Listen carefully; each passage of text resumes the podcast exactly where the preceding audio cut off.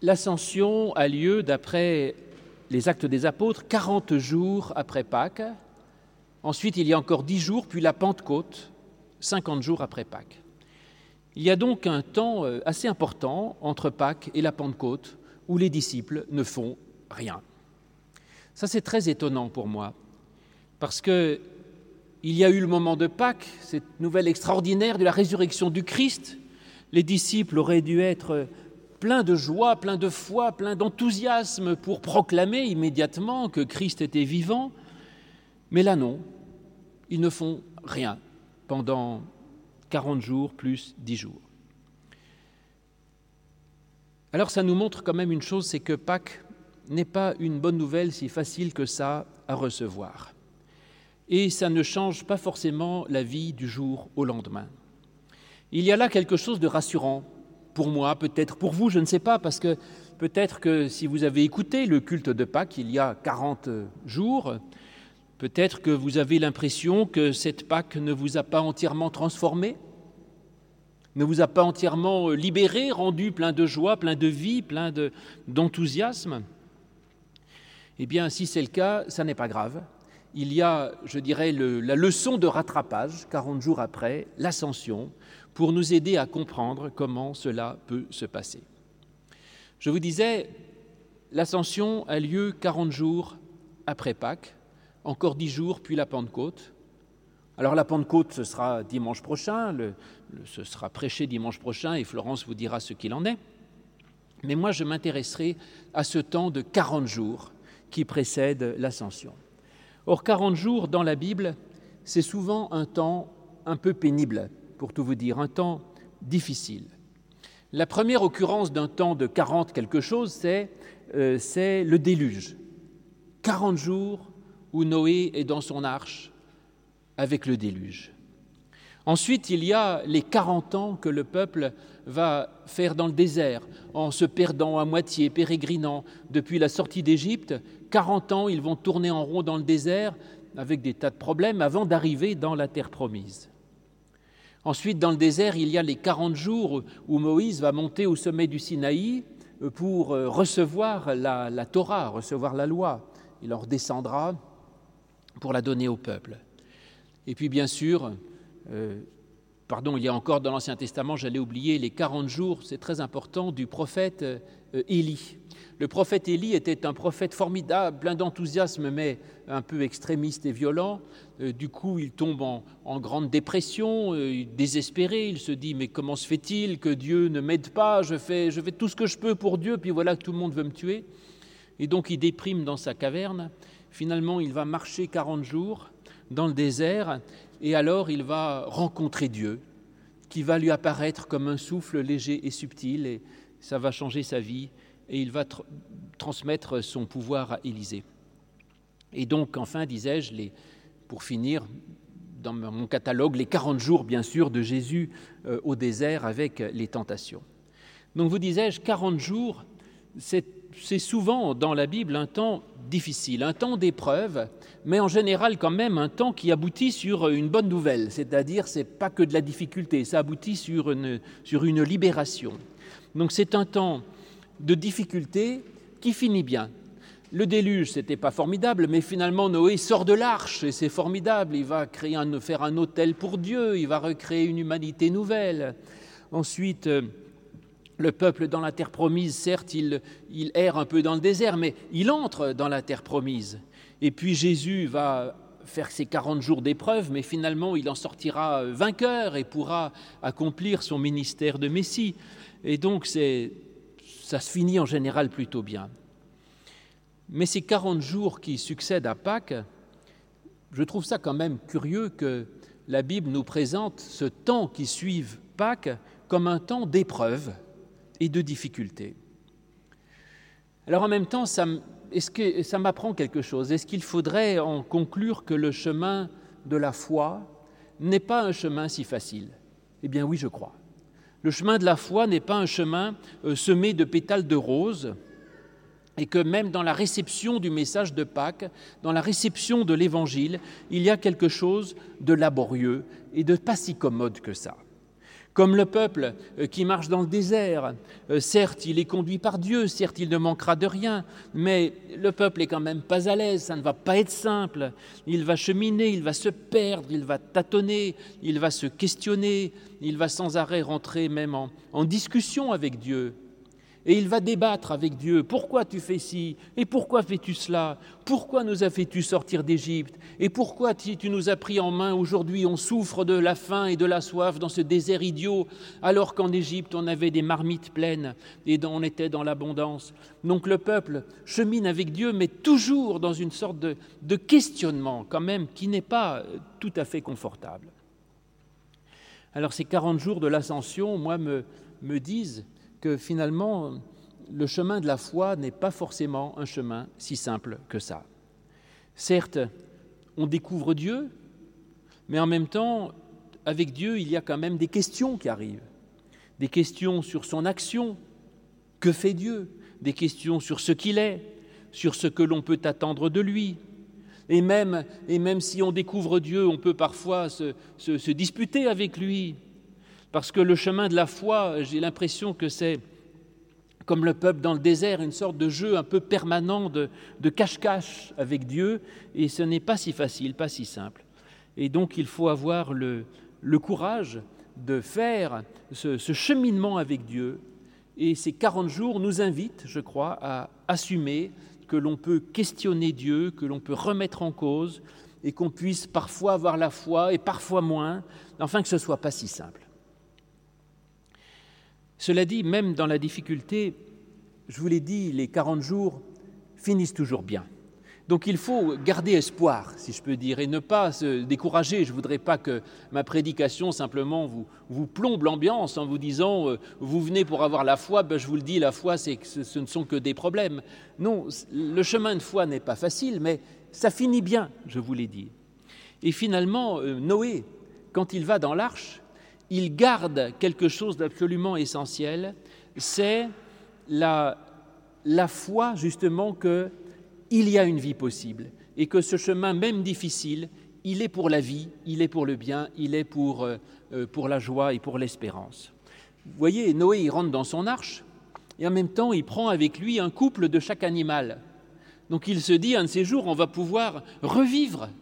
Et même si là, il est euh, euh cloîtré, euh, cloisonné dans son arche, enfermé, eh bien, il se dit un jour on pourra sortir. Donc, il garde cette espèce d'espérance que la vie est possible au-delà de la difficulté.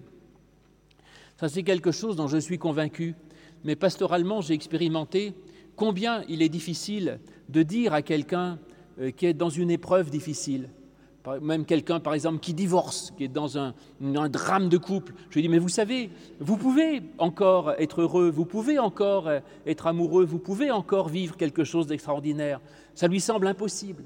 Et quelqu'un qui est dans le deuil et qui pleure de toutes les larmes de son corps, je lui dis, mais vous savez, vous pourrez un jour aussi rire, danser et profiter de la vie. Ça leur semble impossible, et si on leur dit ça, c'est vécu comme un, un manque d'écoute ou de compassion à l'égard de leur souffrance qui paraît obscurcir tout le ciel. Et en fait, il faut garder la foi, cette foi de Noé extraordinaire qui ne se désespère pas, qui ne s'enferme pas dans son arche pour ruminer le mal et, et, la menace, mais qui garde avec lui ce couple de chaque animal en se disant, je veux croire que même dans le pire des déluges, un jour, la vie sera possible. Et un jour, de nouveau, je pourrai être joyeux. Et donc oui, même si on se dispute un peu avec Dieu, là je parle mettons de notre relation avec Dieu, même si ma foi n'est pas la plus brillante, eh bien je dois toujours garder le lien avec Dieu, ne pas couper les ponts avec ma religion, avec ma foi, et rester dans, dans la possibilité que cette foi, même si à un moment donné elle est vacillante, qu'elle puisse à nouveau briller. C'est ce que dit Jésus quand il dit aux disciples, Restez à Jérusalem. Jérusalem, c'était le lieu humain de la présence de Dieu, c'était le lieu du temple. Donc il lui dit, même si vous êtes dans le questionnement, restez dans la proximité de Dieu. Disputez-vous avec Dieu si vous voulez, mais restez toujours dans cette espèce d'intimité avec Dieu. Comme Noé qui s'enferme dans son arche et, certainement qu'il y a eu des, débats avec Madame Noé et ses enfants dans l'arche sur les inquiétudes du, du, confinement, des confinements, où est-ce qu'on va, comment ça se passe. Nous, on sait qu'au bout de 40 jours, le déluge s'arrête, mais Noé, qu'est-ce qu'il en savait? Rien. Et donc ça ne devait pas être commode pour lui. Mais il faut garder la confiance. Et de même, Élie, qui chemine, je vous l'ai dit, tout découragé, désespéré, et qui dit, mais Seigneur, pourquoi cela? Pourquoi tout le monde m'en veut? Pourquoi tant de haine? Pourquoi tant de violence? Pourquoi ma vie est-elle menacée Certes, Élie euh, vacille là dans sa foi, dans sa confiance en Dieu, mais néanmoins il parle avec Dieu. Voilà. Il garde le contact avec Dieu, il ne se coupe pas de Dieu. Et donc tous ces, ces questionnements, je dirais, ne sont pas des non-foi. Ces questionnements sont même peut-être utiles pour arriver à une foi réelle et véritable. Et certainement qu'il faut passer par ces périodes de, de, questionnement, d'épreuves, voire de difficultés pour euh, accéder à une foi adulte et effective. Je vous ai dit, la bonne nouvelle de Pâques, la bonne nouvelle de la résurrection, n'est pas quelque chose de si simple et de si évident qu'il suffirait de l'écouter euh, pour que ça change notre vie. Si ça a été le cas pour vous, euh, tant mieux, je ne changeais rien. Tant mieux si à Pâques, tout à coup, votre vie a été changée, illuminée. Je, je m'en réjouis, je ne peux rien dire d'autre. Mais si ça n'est pas le cas, ne vous découragez pas. Vous n'êtes pas les premiers, ni les seuls, à ce que la bonne nouvelle ne soit pas facile à recevoir. Et même les premiers disciples ont vécu cette, ce temps qu'il a fallu pour intégrer progressivement une bonne nouvelle et pour que petit à petit ça change leur vie.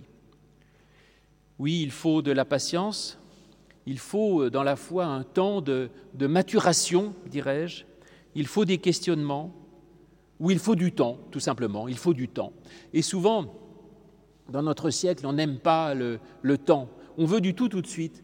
Eh bien, je suis persuadé en tant que théologien, et je suis d'accord là-dessus avec tous les, psychanalystes et autres, que le temps est souvent notre allié. Le temps est souvent ce qui nous permet d'obtenir ce que nous n'avons pas immédiatement. C'est peut-être d'autant plus vrai dans la foi. Vous le savez, Paul, dans une de ses lettres, dit qu'il faut se méfier des nouveaux convertis. Parce que peut-être justement il n'y a pas eu ce temps de maturation, donc tant mieux, mais c'est du vif argent euh, qui, peut ne pas être arrivé à la maturité de la foi qui est absolument indispensable. Comme le vin nouveau qui peut déchirer les outres, euh, préférer le vin qui a eu le temps de, mûrir, de trouver la, sagesse, la profondeur, la, la durabilité qu'il faut. Et c'est pareil pour les intégristes. Trop de certitudes tue l'esprit. La foi est un chemin, et pour pouvoir accueillir l'esprit, il faut qu'il y ait un espace, un espace de doute, un espace de quelque chose. La Pentecôte, c'est la réception de l'esprit. Pour recevoir, il faut rester dans une forme de questionnement. D'où ces 40 jours de l'ascension, qui sont justement 40 jours, je dirais, de questionnement qui se terminent par un vide une absence de Jésus qui est enlevée, et du coup ils sont dans le manque, alors ils pourront recevoir l'esprit de la Pentecôte. Et ceux qui disent, il y a des prédicateurs comme cela, euh, j'avais entendu il y a quelques décennies le célèbre prédicateur américain euh, Billy Graham, euh, ceux qui disent Donnez votre vie à Jésus-Christ et tout sera réglé. C'était ça sa prédication. Il disait votre vie elle est mauvaise, votre vie elle est difficile, vous avez, vous souffrez d'alcoolisme, votre femme se dispute avec vous, vous avez des problèmes au travail. Donnez votre vie à Jésus-Christ et tout sera réglé. Et il disait, donner sa vie à Jésus-Christ, c'est comme prendre un comprimé d'aspirine. Vous avez mal à la tête, vous prenez un comprimé d'aspirine, ça va bien. Dans votre vie, tout va mal. Donnez votre vie à Jésus et tout sera réglé. La vie se vous sera donnée parce que Jésus vous libère de tous les problèmes de votre vie. Vous serez dans la lumière, dans la paix, dans l'espérance. Ça donne envie, n'est-ce pas?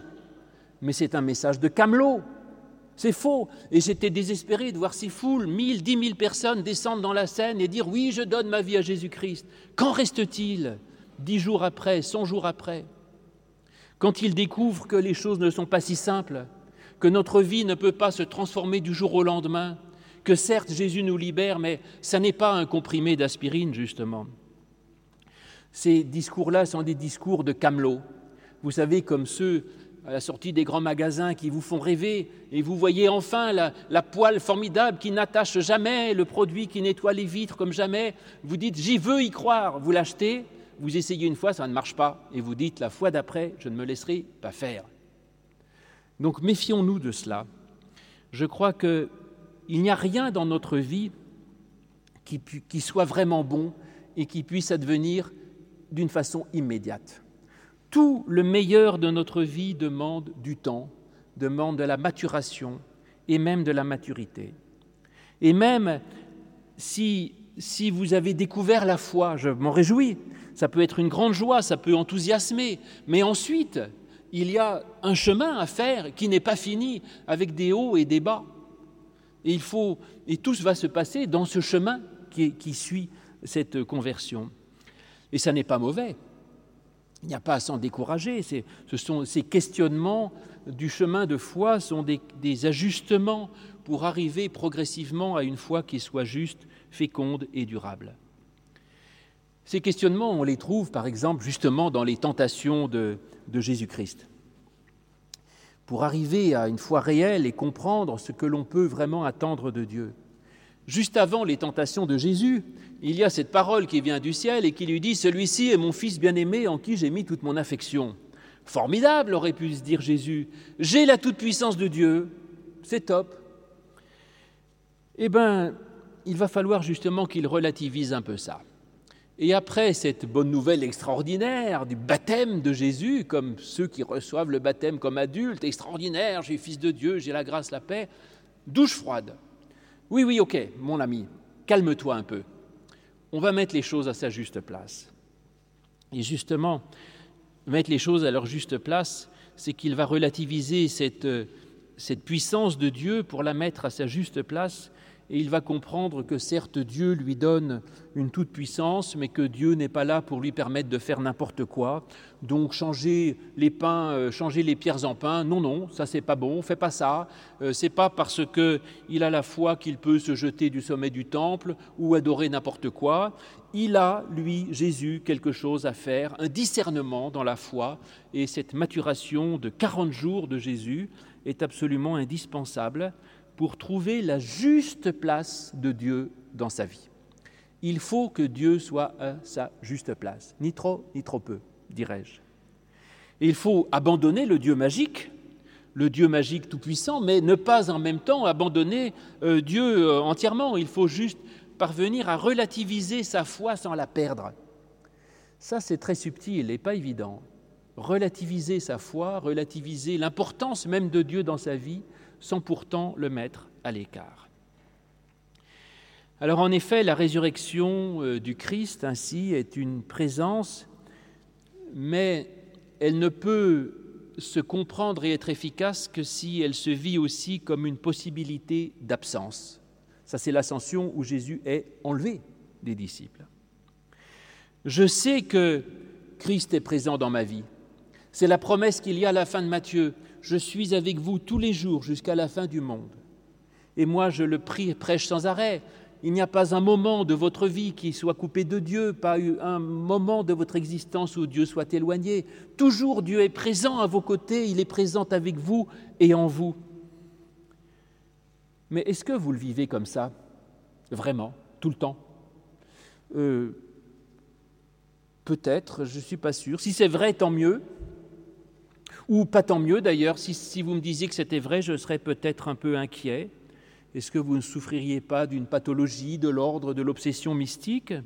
Et est-ce qu'il est possible d'agir dans le monde euh, en ne pensant qu'à Dieu sans arrêt? Ça deviendrait obsessionnel, euh, compliqué. Euh, il faut aussi que Dieu parfois nous lâche un peu pour pouvoir nous tourner vers les autres, pour pouvoir agir, pour pouvoir aimer quelqu'un d'autre que lui, dirais-je, pour aller vers le monde. Et en effet, les... donc je vis la présence dans l'absence. Voilà, il faut les deux à la fois. Et les disciples, pour arriver à recevoir le Saint-Esprit, devront euh, expérimenter cette forme d'absence du Christ. Donc l'ascension, c'est le Christ qui leur est enlevé, euh, et puis qui n'est plus là, et pendant dix jours, ils vont vivre dans l'absence du Christ, totalement, et c'est de cette absence que naîtra la possibilité de la Pentecôte. Incroyable, avouez, c'est quand même très paradoxal. Donc voilà le but peut-être, une foi où gît le doute. Ça c'est le cantique que chantait étant enfant. Seigneur, accorde-moi d'aimer la foi virile où gît le doute. La foi virile où gît le doute, ça m'avait frappé. Bon, c'est un peu d'une autre époque, mais c'était assez beau, cette présence du Christ qui assume pleinement l'absence, une foi qui permet de comprendre que l'on peut avoir la foi tout en ayant des moments de doute et tout en ayant des moments où l'on ne pense pas à Dieu. Ce n'est pas une faiblesse, c'est même la nature d'une foi, euh, foi mûre et adulte, dirais-je. Ça a été d'ailleurs un, un, de mes questionnements quand, euh, quand j'ai expérimenté ma, je dirais, ma vocation pastorale. J'avais été voir mon pasteur à l'époque en lui disant ça me pose problème parce que je, me sens vraiment appelé à être pasteur, mais en même temps, il y a des jours où finalement je pense plus trop à Dieu. Donc, est-ce que je peux vraiment être pasteur euh, en n'ayant pas une conscience permanente de cet appel de Dieu? Et il m'a expliqué qu'effectivement, ce n'était pas du tout un problème et qu'on pouvait avoir une conviction plus forte et plus stable, un engagement responsable sans être forcément tout le temps infantilisé par rapport à un Dieu dont on attendrait tout. C'est la même chose, vous disais-je, dans les tentations du Christ, aussi dans la découverte d'Élie. Euh, Élie était dans une idée d'un Dieu euh, tonitruant, un Dieu tout-puissant, et lui-même vivait sa foi d'une façon tonitruante, massacrant les prophètes de Baal, euh, proclamant le royaume de Dieu, terrorisant les rois, menaçant au nom de Dieu. Et voilà que finalement, il va découvrir l'essentiel, mais après avoir eu le sentiment d'avoir été abandonné par Dieu. C'est là qu'Élie va découvrir vraiment qui est Dieu, et découvrir Dieu comme, vous savez, le, souffle doux et léger et subtil, euh, Dieu qui n'est ni dans la tempête, ni dans l'orage, ni dans je ne sais quoi, mais qui est cette douce présence qui ne fait pas de bruit. Il a fallu euh, ces, deux, ce jeu de montagne russe pour qu'Élie découvre la foi réelle. Donc si vous avez l'impression que Dieu n'a pas changé brutalement votre vie à Pâques, ce n'est pas très grave. Dieu est en train de, de la changer en profondeur, votre vie tant que vous gardez le contact avec lui. Et si vous êtes déçu, peut-être que c'est parce que vous étiez en erreur par rapport à ce que vous pouviez attendre de Dieu.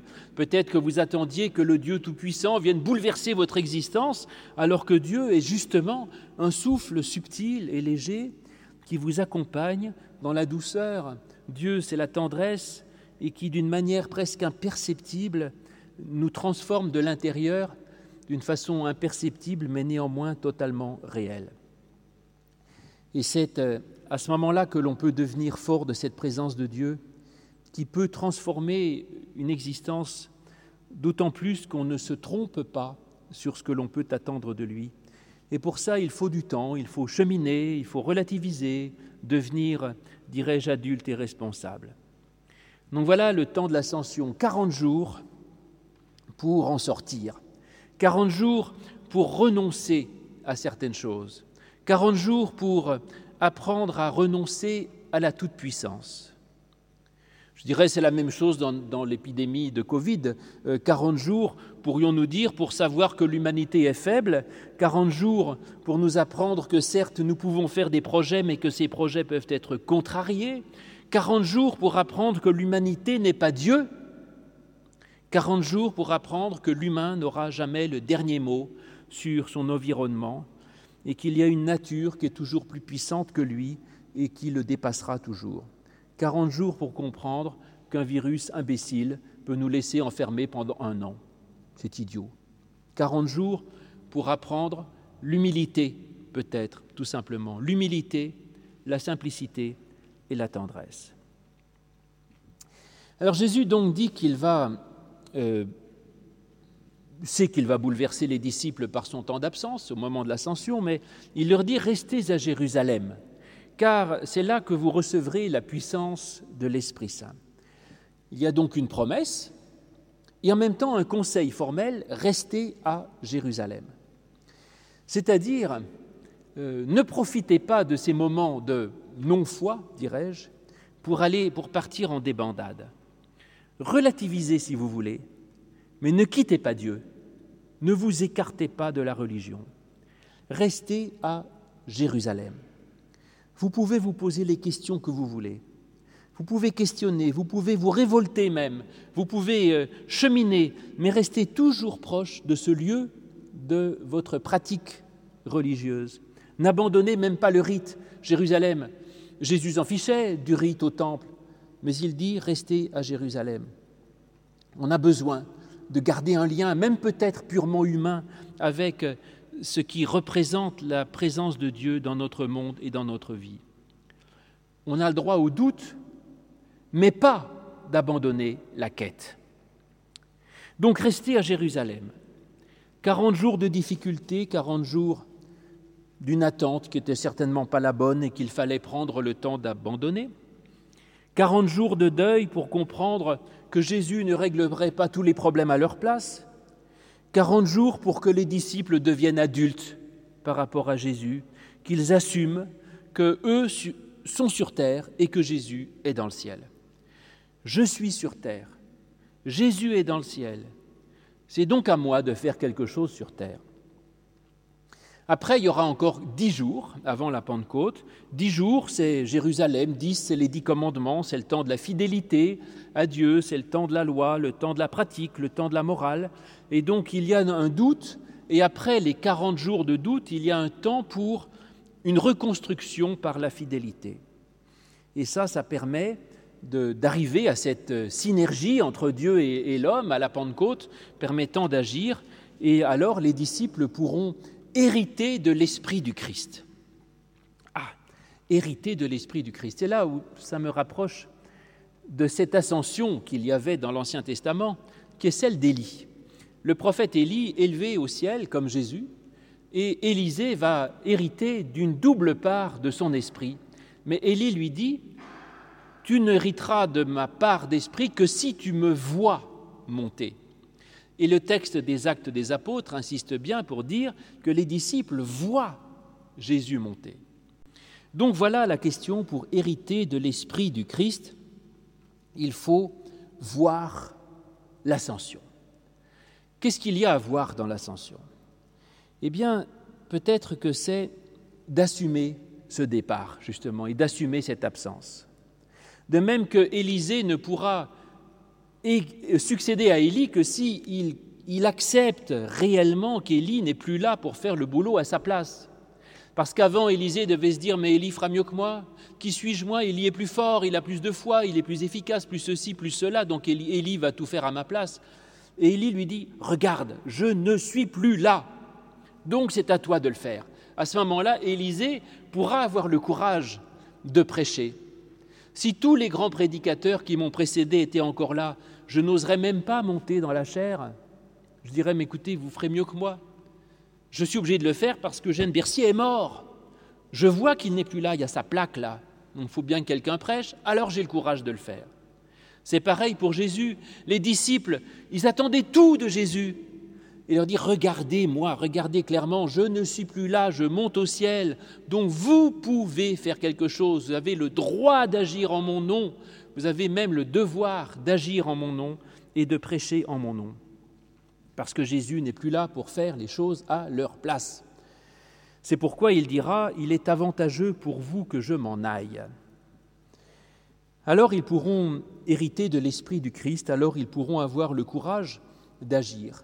Et la foi est donc ce, juste ajustement, ce fine-tuning entre la présence et l'absence. Jésus est là, mais en même temps, j'ai moi à agir sur terre. Jésus est ressuscité, mais je suis moi aussi la présence du Christ ressuscité sur terre. Jésus, certes, peut, je prie Dieu pour plein de choses dans le monde, mais je suis moi aussi invité à agir comme lui aurait agi. Donc voici l'ascension est passé maintenant, puisqu'on est deux, trois jours après. Donc, euh, je vous ai dit, je fais exprès de prêcher après coup, puisque 40 jours, je vous ai dit, c'est un temps difficile. Maintenant, c'est passé. Vous êtes dans les 10 jours qui suivent, donc tout va bien. L'ascension n'est en fait pas une bonne nouvelle, dirais-je. C'est une nouvelle difficile à admettre, mais c'est une nouvelle qui s'ouvre sur de la merveille. C'est ce chemin rocailleux de la foi qui s'ouvre sur la merveille de la Pentecôte, sur ce don de l'Esprit, ce don de la vie, ce don de lumière, d'espérance, de paix pour tous et de tous horizons, et ce don de l'Esprit qui ne peut être accueilli que si on arrive à trouver cet ajustement subtil dans notre vie de présence et d'absence de Dieu, de foi, de certitude et en même temps de questions et de doutes. Et alors, nous sommes tous disposés à recevoir l'Esprit Saint, qui est une source infinie d'esprit et de joie, de fête pour nous et pour tous ceux qui sont autour de nous et ceux auxquels nous le transmettrons. Amen.